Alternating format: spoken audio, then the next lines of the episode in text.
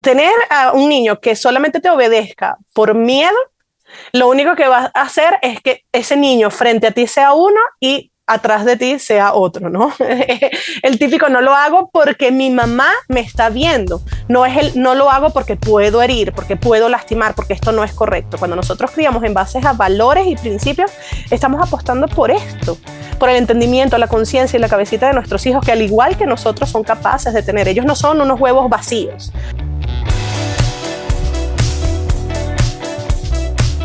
A que no te atreves. Un podcast con Tania Chaides para ti que buscas encontrar un sentido distinto a tu vida, inspirarte para crecer y descubrir las respuestas en lo más oscuro de tu ser.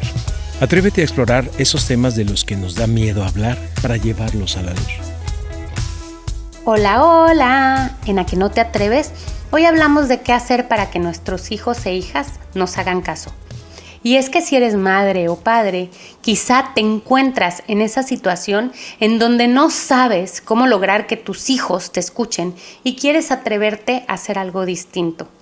Nos acompaña la venezolana Christy Gois, mamá, TED Speaker, certificada en disciplina positiva y fundadora del espacio Criar para Cambiar el Mundo, en donde ofrece programas, talleres y acompañamiento uno a uno a muchas familias que buscan formación y asesoría. Muchísimas gracias, Cristi, por atreverte a ser parte de este espacio. Para mí definitivamente es un placer estar aquí, estoy muy agradecida con la invitación y pues bueno, a disposición para poderles llenar de herramientas y estrategias que puedan servirle en el día a día a su crianza. Qué maravilloso regalo nos haces, Cristi. Primero quiero que nos cuentes un poquito más de ti para que la audiencia de A que no te atreves te conozca más.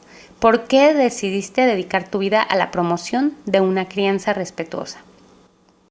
Sin duda alguna fue la maternidad, ¿no? En lo que llegó la maternidad a mi vida, pues empezó como eh, eh, mi cabeza a enfrentarse con sus propios paradigmas, ¿no? A pensar en, en precisamente cómo quería criar yo a mi hijo, cómo quería acompañar su crianza y por supuesto que para mí siempre los libros han sido una herramienta maravillosa en todas las etapas del desarrollo en mi vida en general, desde la, desde la niñez y también desde que me convertí en madre y por supuesto empecé como una búsqueda, una investigación de qué era lo que realmente eh, era adecuado hacer, ¿no? Yo a, nivel universitario, mi, mi formación inicial está toda hacia las finanzas. Yo soy contador público, soy administrador de empresas, soy máster en mercadeo, pero en el momento en el que yo quedo embarazado eh, una primera vez, eh, yo empiezo a pues decir, oye, yo quiero estar presente en la vida de mi hijo y eh, el trabajo que yo tenía no me facilitaba esa labor, ¿ok? Porque era un, trabajo de ya alto cargo gerencial en una directiva de una empresa y la verdad es que yo mantenía horas y horas, horas en la oficina y yo sabía que yo eso no lo quería para cuando naciera mi hijo. Entonces, pues por supuesto empiezo a plantearme nuevos escenarios y a hacer un plan B, ¿no? ¿Qué es lo que tengo que hacer para poder llegar a, desde, digamos, casa, aunque estoy en casa dentro de una oficina y tengo, eh, el, horario que tenemos los, los, los, que no estamos en una oficina es, sabes, ¿no? Dos de la mañana, tres de la mañana, cinco de la mañana, lo que sea, ¿no? Eh, pero empecé a plantearme ese plan B y eh, a establecer cuáles eran los pasos que yo tenía que seguir para poder eh, lograr el objetivo, ¿no? Entonces, pues inmediatamente lo que hago en primer lugar es hacer un componente docente y ese componente docente me abre las puertas a nivel de educación infantil inicial, eh, puedo hacer máster relacionados con eh, educación infantil, psicología infantil, desarrollo infantil y empiezo a formarme en todo ese sentido. Y también eh, a la par empiezo a formarme en temas de alimentación, lactancia, es decir, yo empecé como a elaborar un plan de lo que yo iba a necesitar en cada una de las etapas del desarrollo de mi hijo para mí y también para llevarlos a un espacio, una comunidad que es Criar para Cambiar el Mundo, en donde entre madres pues nos apoyáramos, por supuesto, desde una base eh, profesional y por eso empecé a hacer máster en, neurodesarrollo infantil, en educación inicial. Luego me certifico en disciplina positiva porque conozco la disciplina positiva y me doy cuenta que es una manera maravillosa de poder eh, obtener digamos, ¿no? Obediencia de nuestros hijos o de corregir realmente comportamientos desde el respeto, no solamente eh, de la palabra o del abuso físico, sino también desde el respeto del desarrollo cerebral de los pequeños. La disciplina positiva es maravillosa para ello. Me llama mucho la atención ese cambio tan tremendo que diste y que te atreviste a hacerlo, porque seguramente pasaste por muchas dudas, por muchos miedos, pero finalmente lograste ese cambio y además tienes una comunidad hermosa y tocas la vida de muchas familias.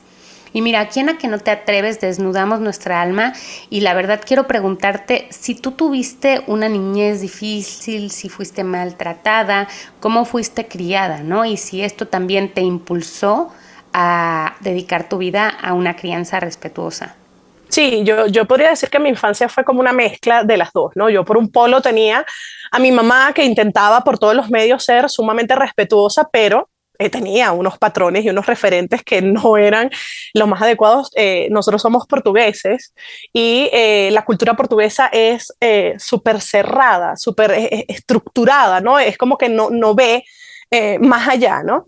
Y pues mi mamá, por mucho que intentaba ser respetuosa, pues en todo momento estaba ese patrón tocándole la puerta y diciéndole, epa, epa, epa. Y no puedo decir que no me pegaron en ningún momento, ni que no hubo violencia en mi casa, porque mi papá sí era muy, muy estricto, ¿no? Entonces como que tuve una mezcla de los dos, pero sí eh, notando como que esa, esa intención de mi madre de ser mejor y en definitiva lo fue, fue mucho mejor que la educación que ella recibió y la crianza que ella recibió, sin embargo, tengo que admitir que mi crianza estuvo teñida de violencia, de violencia y sobre todo de irrespeto por las etapas del desarrollo. Y es que sabes qué pasa, que es bien difícil dar lo que tú no tienes. Cuando no tuviste esos referentes, y quiero directamente entrar al tema de este podcast de cómo hacer para que nuestros niños y nuestras niñas nos escuchen, porque principalmente eh, nos desesperamos cuando ya estamos al límite, ¿no? Sin duda alguna, yo pienso que el problema radica principalmente es que eh, en que nadie nos prepara para ser padres, ¿no? No, no hay un curso previo de crianza. Ahí, eh, gracias a Dios, ahora hay cursos previos de, eh, para, para, poder tener un parto y hay cursos previos para poder amamantar. Sin embargo, no existen cursos previos o no tenemos culturalmente esa, e, e, ese objetivo, ¿no? El de formarnos para poder eh, llevar una crianza respetuosa. Incluso hay muchas parejas que ni siquiera se preguntan qué estilo de crianza tienen ni de qué forma van a criar a sus hijos. Esto es algo que viene mucho después de tener a los niños, incluso alrededor de los dos años, ¿no? Donde aparecen estos terribles dos. Eh, pero yo creo que la falta de información es lo que más difícil nos hace este proceso porque nosotros realmente no tenemos ni idea de cómo funciona el cerebro de un niño y estamos siempre con las expectativas sumamente altas. Estamos constantemente exigiéndole a los niños cosas que no son capaces de dar. Y esto nos mantiene en un ciclo de frustración, desesperación y de alta exigencia que lo que hace es herir, lastimar y frenar el desarrollo natural de nuestros hijos me parece tan tremendo pensar que le estamos pidiendo a un chiquitín que haga algo que realmente no es capaz de hacer, o sea, que su cerebrito, por más que quisiera, no lo puede hacer. Me parece muy injusto y con nuestros adolescentes hacemos algo muy similar. Les exigimos tanto cuando están atravesando por esos momentos tan difíciles y los herimos. Les decimos, este niño no me escucha, es un maleducado, es un desobediente, y como bien dices, empezamos a herirlos. Y quiero preguntarte eh, lo que tú recomendarías ¿no? a esas mamás y a esos papás, porque sí hay maneras de cambiar nuestra forma de crianza. Yo creo que lo primero que tenemos que hacer es revisar nuestra propia infancia, ¿no? Y, yo cada vez que hablo de esto siempre digo que revisar nuestra infancia no tiene nada que ver con juzgar o criticar a nuestros padres, a nuestras madres en su gestión en la crianza, pero definitivamente tenemos que ir atrás y mirar qué de nuestra crianza queremos recoger y replicar y qué definitivamente de nuestra infancia no queremos repetir. Y de esta forma empezar a trabajar eh, pues estos patrones que bien son inconscientes en muchas ocasiones para que eh, evitemos eh, aunque es un trabajo duro, porque nosotros no nacemos madres y padres, nosotros nos hacemos madres y padres en el camino. Entonces es un trabajo arduo, duro, es un trabajo muy, muy interno y realmente difícil, pero es necesario, ¿no? Entender qué quiero, cómo lo quiero y por qué lo quiero y después de eso aprender cuál es el proceso para poderlo llevar a cabo. Es decir, cómo hago yo para que realmente mi hijo eh, pueda seguir una instrucción, cómo hago para que mi hijo pueda comprender cómo manejar sus emociones y esto pasa por comprender, ¿no? Básicamente cómo funciona su cerebrito, ¿no? Y lo que les decía, muchas de los es que mi hijo no me hace caso se traducen en es que tu hijo no es capaz de hacer lo que le pides. Entonces, si nosotros estamos eh, bien informados sobre las etapas de desarrollo y las posibilidades que tienen nuestros hijos de hacer, vamos a bajar las expectativas y esto nos va a ayudar un montón. Y además como mamás, Cristi, porque estamos tan cansadas, tenemos que hacer tantas y tantas y tantas cosas que tú esperas que un niño de dos añitos se sienta a comer a la mesa y te escuche y no. Un niño de dos añitos necesita moverse, tiene que, eh, que correr, quiere sacar su energía. Y nosotras, y es solo un ejemplo, ¿no? Queremos que se siente y que coma con toda la familia y no entendemos que su cerebro no puede hacer eso que queremos pero porque muchas veces sentimos también esto, este enojo, estas frustraciones, con, nos conectamos con esto, porque a lo mejor a nosotras eso nos hicieron. Quizá yo era una niña que me quería mover muchísimo y tampoco me dejaban. Entonces me conecta con esa herida, con esa frustración, con ese gran dolor. ¿Y quién lo paga? Mi hija, mi hijo. Entonces hay que darse cuenta. Yo creo que otra de las cosas que también eh, eh, eh, es vital es que nos estamos perdiendo de tantas cosas maravillosas en la crianza solamente por cumplir con unos estándares que son idealistas totalmente. Entonces, dejamos de disfrutar el, desarrollo motriz y cognitivo de nuestros hijos en la hora de comer solamente porque no vemos el plato vacío. Y para nosotros lo único que importa es el plato vacío no que nuestro hijo desarrolló la capacidad de controlar y coordinar su mano, su ojo, su boca, y que también se atrevió a probar nuevos alimentos. Dejamos así, eh, eh, eh, solo tomando la alimentación como ejemplo, pero en toda la crianza dejamos estos espacios, los vamos dejando, no los disfrutamos. ¿Por qué? Porque estamos atentos de cumplir un estándar, de cumplir un propósito. Y esto, pues definitivamente, no, no, no es adecuado, ¿no? Y es que nos criaron con esta premisa de la obediencia a ciegas de lo que la mamá, el papá, la abuelita decía, se hacía. En mi época se usaba esta frase de decirles al cuidador, ¿no? En turno, te lo entrego con todo y nalgas, como para que si se portara mal el niño, eh, ya no solo los papás, sino que otro adulto también pudiera pegarle a tus hijos. Tú imagínate, ¿de qué locura te estoy hablando? Pero así era entonces. Y de pronto en nuestro interior creemos en esa obediencia ciegas, ¿no? O que nos tienen que obedecer solo, porque nosotros somos los mayores. Y cuando estamos pidiendo eso, a lo mejor somos los que estamos siendo menos adultos. ¿Por qué tenemos que entender que esta obediencia ciegas no le hace bien a nuestros niños y niñas, ni a nuestros adolescentes, y tampoco a nosotras? Totalmente, es que en la actualidad nosotros no obedeceríamos ciegamente ni siquiera a nuestro propio jefe. Si nuestro jefe nos, nos propone algo que va en contra de nuestros principios y nuestras bases morales, lo correcto es que nosotras digamos que no. Pero ¿qué pasa si, si, desde la infancia, como lo comentabas tú, nuestras figuras de autoridad han tenido la última palabra? Es normal que entonces mm, temblemos un poco y digamos, no lo quiero hacer, no me parece correcto, pero es mi jefe y mi jefe manda. Entonces, muchas veces les, exigimos a, los, eh, a, las personas en la adultez lo que en la niñez no le enseñamos. Nos olvidamos que es la niñez la base precisamente de todo aquello, de todas esas creencias que vas a tener en la adultez. Entonces, tener a un niño que solamente te obedezca por miedo, lo único que va a hacer es que ese niño frente a ti sea uno y atrás de ti sea otro, ¿no?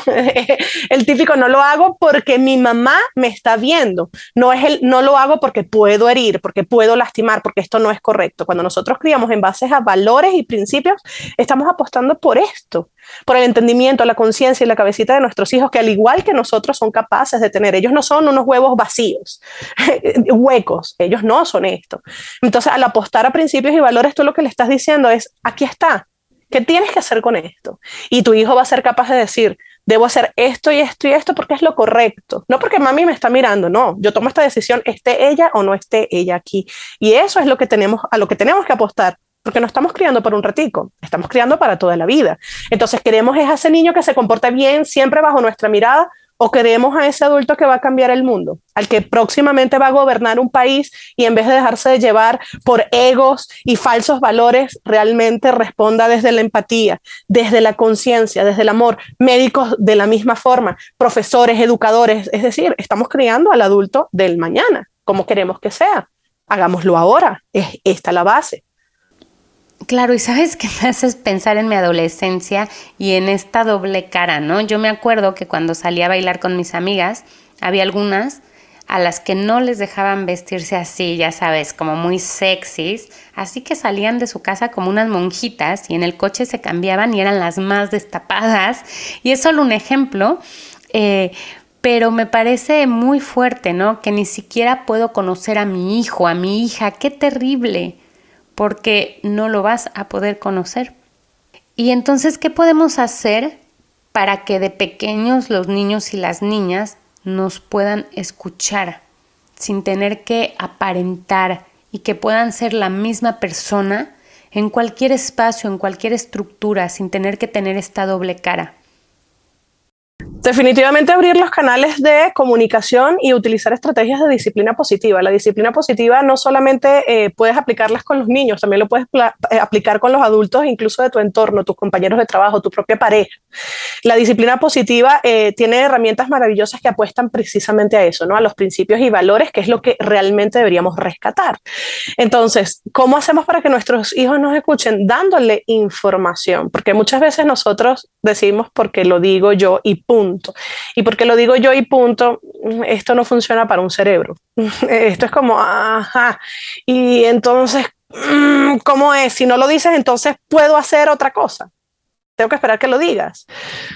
Yo creo que es importantísimo hablar con nuestros niños. Mucha gente se, se de hablar con los hijos porque no hablan. Eh, y se nos olvida que incluso nosotras las madres tenemos un lenguaje que no necesita ser verbal con nuestros propios hijos, que va de la mirada, de sus reacciones corporales, ¿no? Y dejamos de hablar, dejamos de explicar.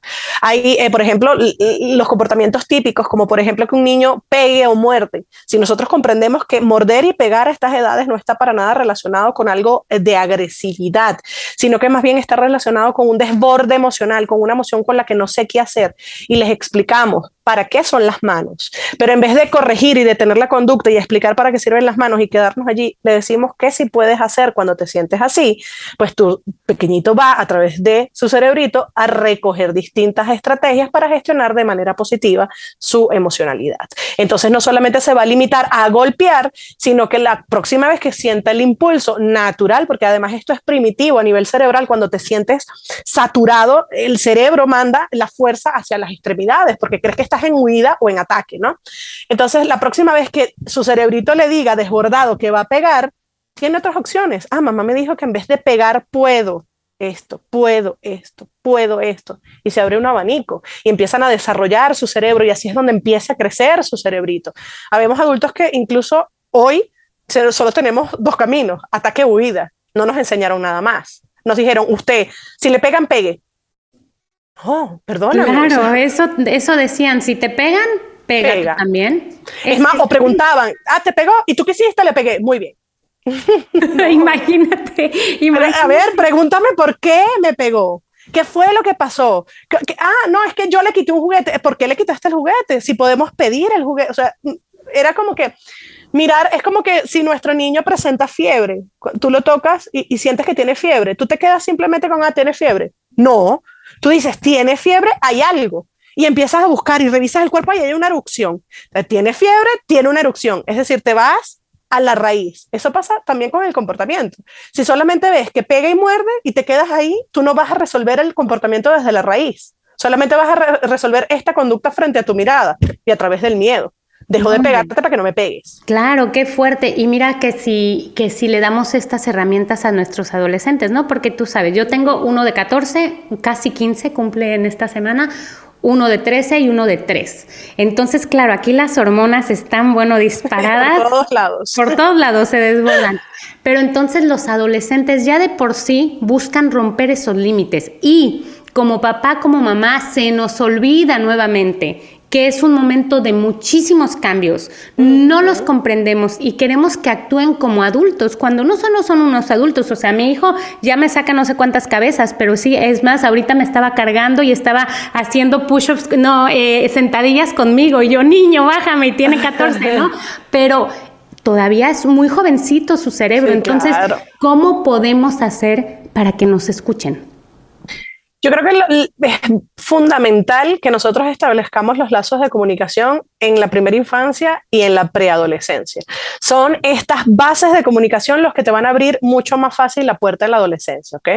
Si, eh, si ya estás en la adolescencia, pues por supuesto que también se puede reparar, sí, claro que sí, todos los días son un buen día para empezar, puedes reparar, eh, pero claro, te va a costar un poco más. Entonces lo ideal es ir, eh, ir abriendo esos canales de comunicación. Yo creo que es vital escuchar. ¿okay? La única manera que nuestros hijos hablen con nosotros es que nosotros los escuchemos. Nosotros como padres eh, cometemos el error de juzgar, criticar, señalar antes de escuchar, ¿no? Nosotros vemos por encimita y aquí pasó algo y te critico, te juzgo, te, te, amenazo, en vez de escuchar, ¿qué fue lo que pasó? Como te digo, buscar la raíz de los comportamientos. Escuchando, definitivamente le abres esa puerta a tu hijo para que también eh, puedas valorar en ti alguien en que puede confiar y además que lo puede escuchar sin juicio y sin crítica.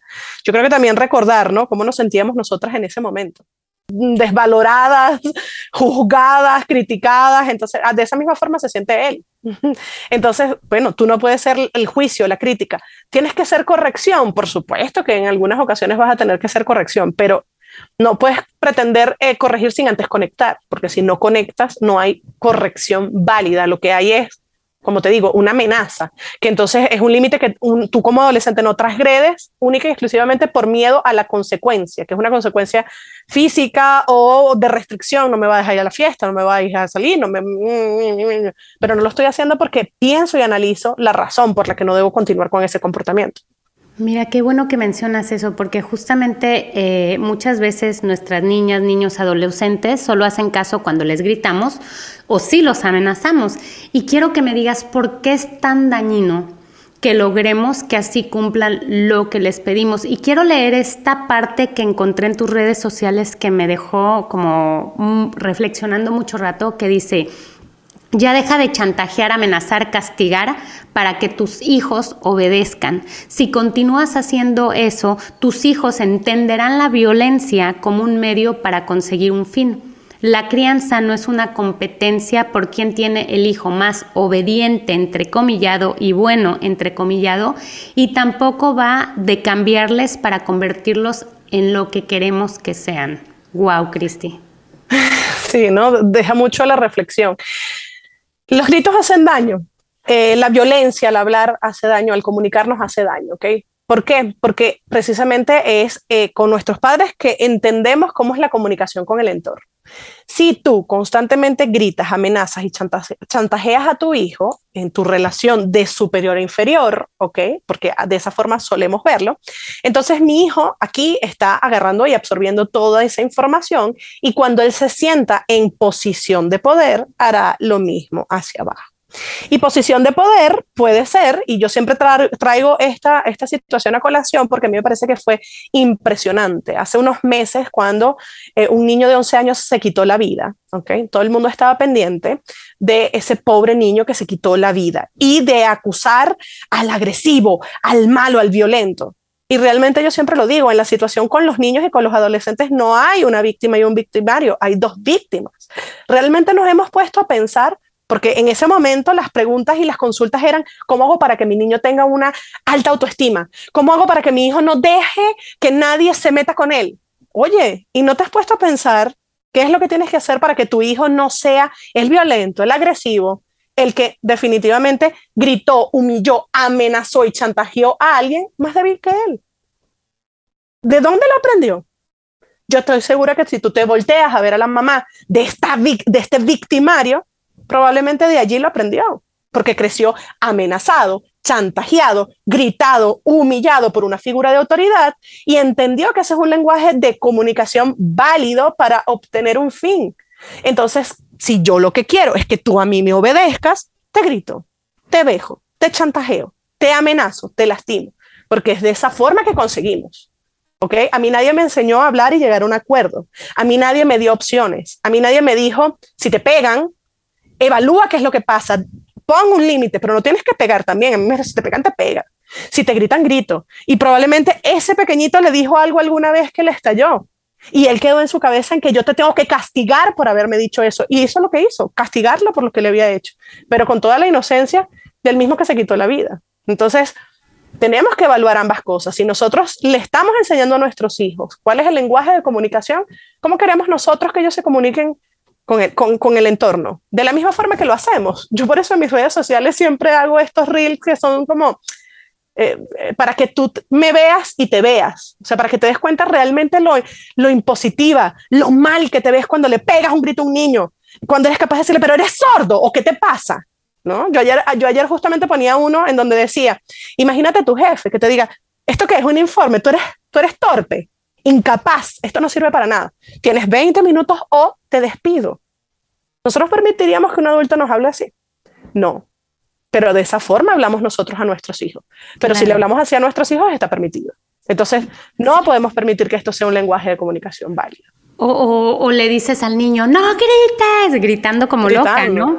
O le dices, no pegues y no le pegues a tu hermano y ¡bumba! Entonces, claro, tenemos que revisarnos, Cristi, tenemos que revisarnos porque detrás de cada mamá, de cada papá, de cada abuela que grita, que no entiende, que no comprende, hay un niño muy herido. Y yo creo que también es muy válido conectar con esa parte y decir, bueno, pues sí, a mí me, me, gritaban así, pero ¿cómo me sentí cuando me gritaban así, cuando me dejaron así, cuando me insultaron?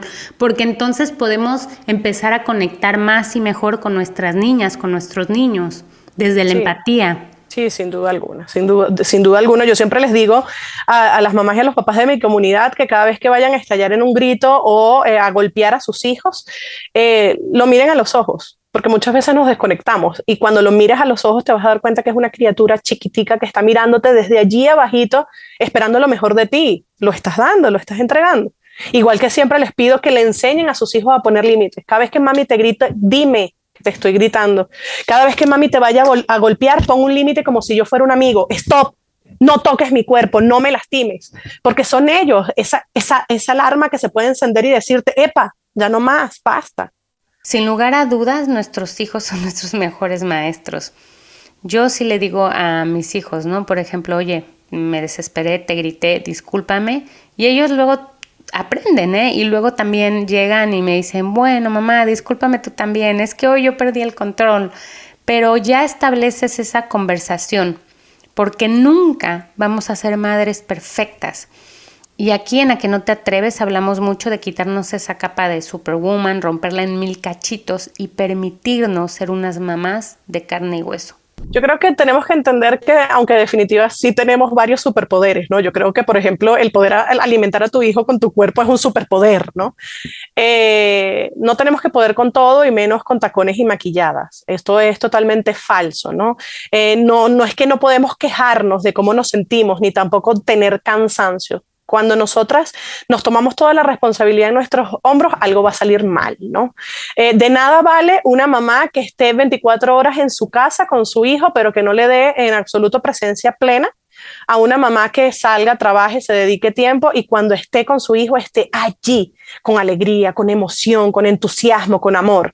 Entonces evaluemos, ¿no? Una mamá que está cansada, que está agotada, no puede enseñar a un pequeñito a amarse, nosotras tenemos que, para poder amar a otro, amarnos a nosotras mismas. Entonces es importante que nosotros tomamos tiempo para el autocuidado, que reajustemos, eh, eh, de ser posible, pues bueno, nuestras expectativas y también nuestra vida algo que nos permita eh, fluir en la infancia, porque sin duda alguna la infancia es fugaz y después siempre todas terminan queriendo regresar a esos momentos, ¿no? Entonces, ya que estamos aquí, vamos a disfrutarla, vamos a fluir en ella. Totalmente cierto. Yo tengo dos hijos mayores, como ya había comentado, y luego tenemos al pequeñín y mi esposo tiene dos hijas adultas de otra relación. Y todos en esta casa disfrutamos al chiquito porque sabemos lo efímero que es esta etapa. Pero a veces estás tan cansada, Cristi, de estas veces que ya no puedes más, que no tienes familia cerca, tantas presiones, problemas económicos, sociales, y entonces no te das cuenta de que el tiempo vuela y de que ya no lo podemos recuperar. No, esa fue, esa fue una de las motivaciones para reinventarme completamente a nivel laboral. Yo creo que en ese momento en el que yo estaba en una posición eh, muy valorada aquí en, mi país, además, casi que la primera mujer con esa edad en llegar a una posición tan alta, yo tuve que eh, evaluar y decir, es que yo no puedo estar contenta con los bolsillos llenos, porque eso sí me llenaba el trabajo, con los bolsillos llenos, pero perdiéndome la primera palabra de mi hijo, que alguien más me cuente cómo caminó. Yo no puedo, pero esa soy yo. O sea, yo fui leal y fiel a lo que yo sentía y eso está bien. Si yo hubiese sentido que era capaz de disfrutar de igual forma cuando alguien me lo contara, yo estaría en mi trabajo, en mi oficina y también con una sonrisa. Lo importante es realmente ser leales a nosotras y a nuestros sentimientos, porque nada está súper bien ni nada está súper mal. Lo que realmente está terriblemente mal es ser desleales a nosotras mismas, porque como te digo, pasas 24 horas estando sin estar, no sirve de nada. Y cuando estás en tu casa quieres estar en el trabajo, y cuando estás en el trabajo quieres estar en tu casa. Quiero comentar una reflexión tuya que también me llamó mucho la atención, porque tú dices que nuestros hijos, por más que los lastimemos, no van a dejar de confiar en nosotras. Y quiero que me permitas leer este pedacito. Cuando me castigas, dejo de creer que soy capaz. Permitiré que otros me traten mal. Aprenderé que el respeto solo se gana a través de la violencia y el dolor. Pero no te preocupes, mami. Yo nunca dejaré de confiar en ti. Solo dudaré de mí. Qué fuerte, Cristi, qué fuerte, qué fuerte me parece esto. No nos dejan de amar, se dejan de amar a ellos. Es súper fuerte porque además tú tú gritas, golpeas, castigas a un niño y el niño a los 20 minutos viene y te abraza y te da un beso. Ni siquiera a los 20 minutos, tú se lo pides a los dos minutos y el niño viene. Pero allí está la herida. Pero ¿qué pasa con nosotras? Con ese círculo interminable, ese círculo interminable de culpa en donde estamos constantemente, ay, no, no debí, no debí, no debí, pero vas y lo vuelves a hacer, ay, no debí, no debí. Ya es hora de tomar responsabilidad y entender que hay que trabajarnos ya, ya no hay ninguna excusa. Esa es como la excusa de la pandemia. Ya no tenemos pandemia, señores. no podemos seguir, no, es que es la pandemia. No, es que los cambios. No, o sea, eso ya se acabó. Ya, ya, ya el virus está ahí y es parte de la normalidad. No podemos seguir diciendo, no, es que el cansancio. ¿Qué vas a hacer? No, es que estoy sola. Busca ayuda. La familia no es solamente la de sangre. Y eso lo saben todos los que migran, ¿no? O ni siquiera a veces hace falta migrar para conseguir en un amigo, en un vecino, en alguien de la comunidad, haz tribu, pero déjate ayudar, busca la manera de conseguir ayuda, de conseguir apoyo, de aprender, ¿no?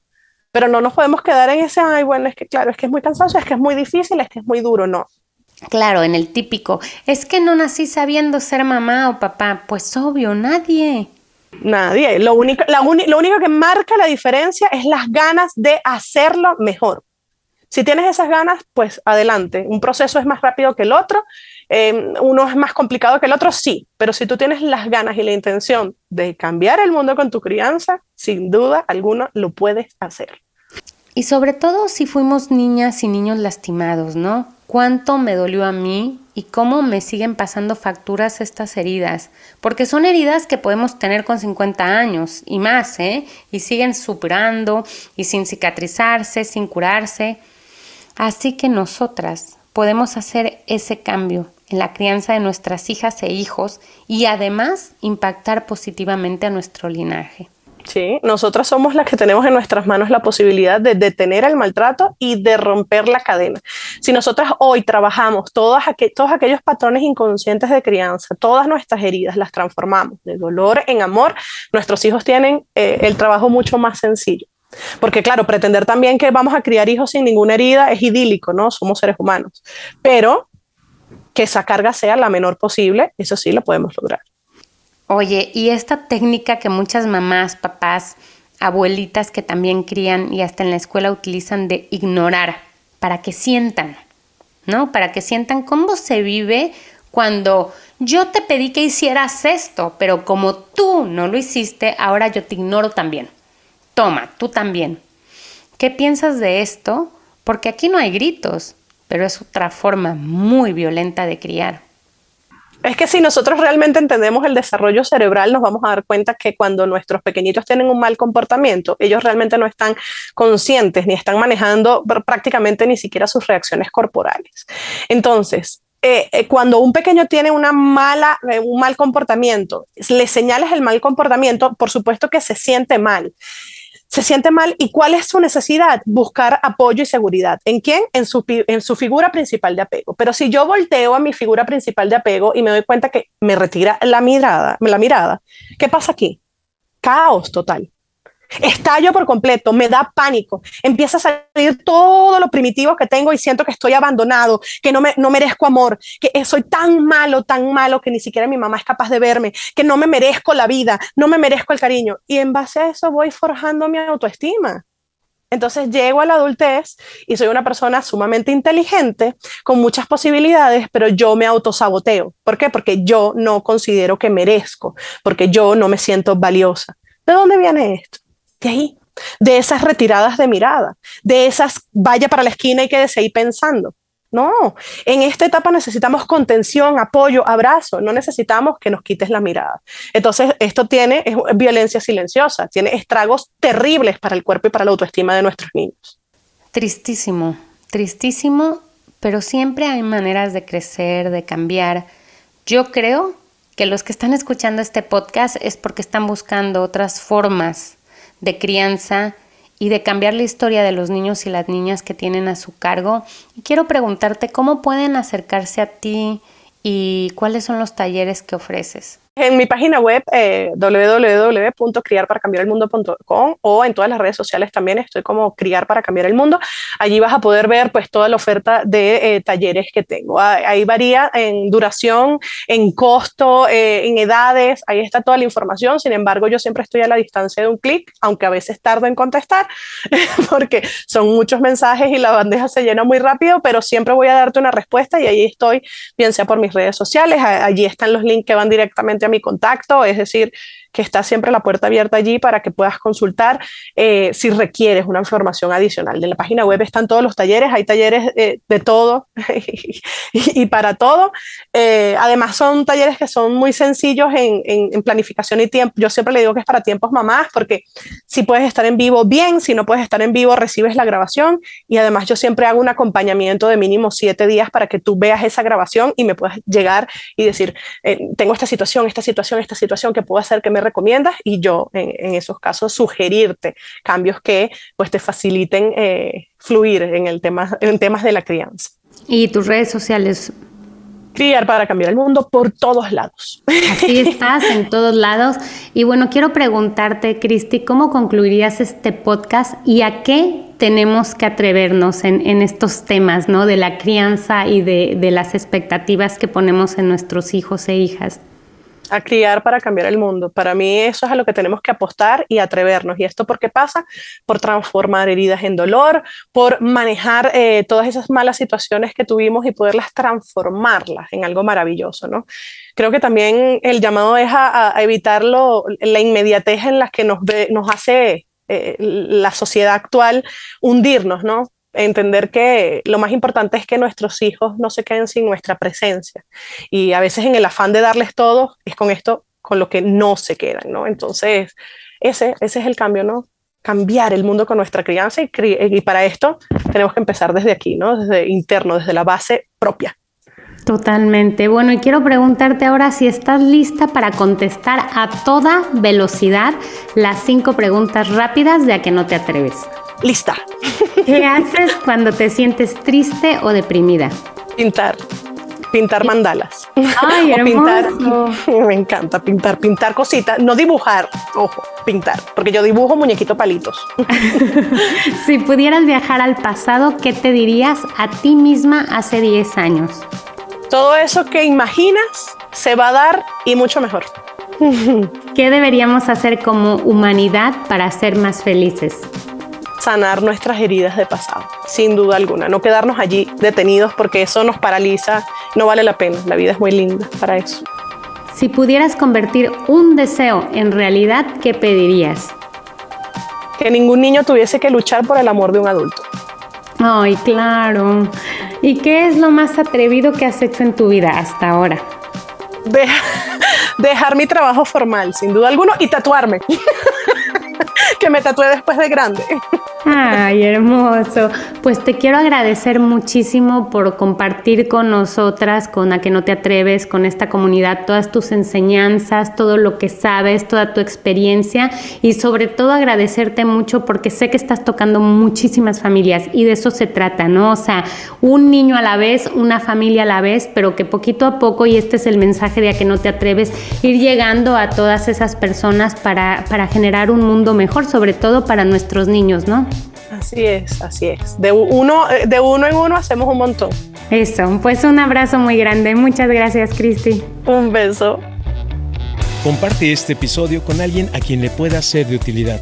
Síguenos en el Instagram de A que no te atreves con Tania Chaides y encuentra más en aquenoteatreves.com. Este podcast es una producción de Lion Horse Media.